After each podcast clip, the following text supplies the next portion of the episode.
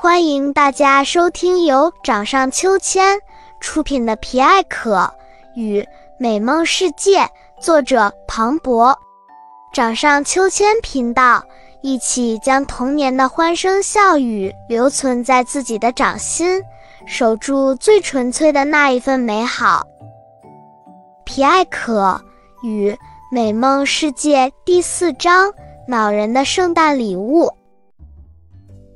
实在是太可恶了！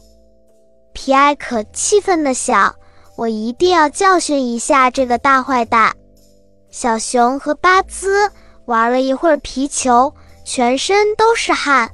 他把自己的大背心和大短裤全脱了，根本懒得去河边清洗，直接晾在了旁边的大树枝上，自己却靠在旁边的石头上呼呼大睡了起来。炎热的夏天，巴兹浸满了汗水的背心和短裤挂在了枝头，阵阵恶臭熏得大家喘不过气来，眼睛都火辣辣的。这可不就是传说中的辣眼睛吗？什么味道这么难闻？小松鼠从树洞里探出了头来，捏着鼻子细声细语地问道：“不知道，好臭啊！”小花蛇也朝上面望了望，好像什么食物坏掉了，简直是臭气熏天。皮艾可和其他小鸟也在树上被巴兹衣服上的汗臭味熏得无法午睡，于是他灵机一动，想到了一个恶搞巴兹的好方法。他探出头来问道：“小松鼠、小花蛇，你们想不想捉弄一下这个大个子？”好呀好呀，我早就看他不顺眼了，仗着自己个子大，总是欺负我们。小花蛇愤愤不平道：“那你们有没有马克笔？”皮埃可狡黠一笑，朝他们问道：“我有，我有，我家里有。”小松鼠匆忙跑回了树洞里，从里面噼里啪啦一顿翻找，终于找到了一支马克笔。皮埃克拿着马克笔，轻手轻脚地来到挂着衣服和短裤的树枝旁边。哎呦，离近了一闻，更是臭气熏天呀！他踮着脚，用马克笔往八字的衣服背后写道：“大坏蛋！”还在八字的大短裤上画了一个大大的鬼脸。呵呵呵呵呵呵呵，太好玩，太搞笑了！皮埃可看到自己的杰作，忍不住笑了出来。嗯，这一觉睡得太舒服了，我去找点好吃的吧。巴兹伸了一个大大的懒腰，他匆忙穿上背心和短裤，完全没有注意到背后的字和图画。嘘，小点声。皮埃可捂着嘴偷笑。等巴兹走后，皮埃可和树上的小鸟、小松鼠、小花蛇等立即开心的再次狂欢起来。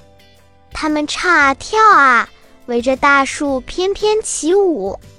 过了一会儿，只见巴兹气冲冲地朝着皮埃可他们跑了过来，他愤怒地吼道：“皮埃可，是不是你干的？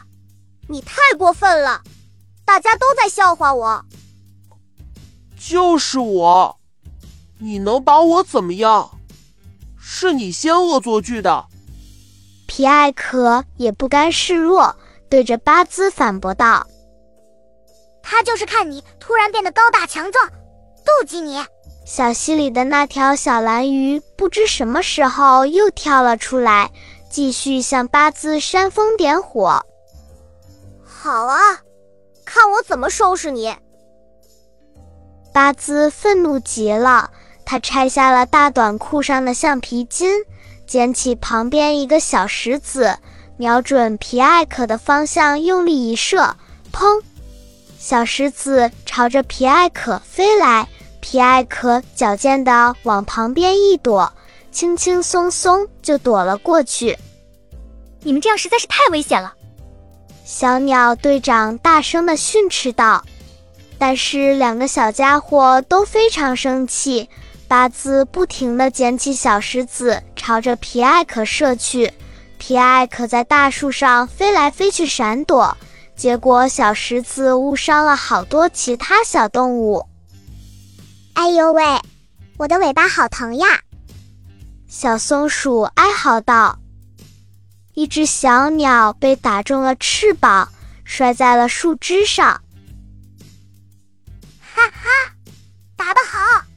使劲的打，打的实在是太好了！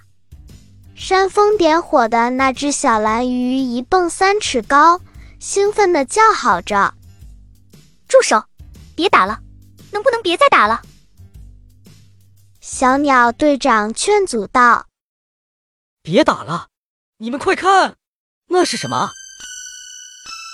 小花蛇高声呼喊，声音中透着一丝惊恐。它朝着小溪的上游方向望去。想要知道后面发生了什么神奇的事吗？欢迎关注掌上秋千频道，继续收听《皮艾可与美梦世界》。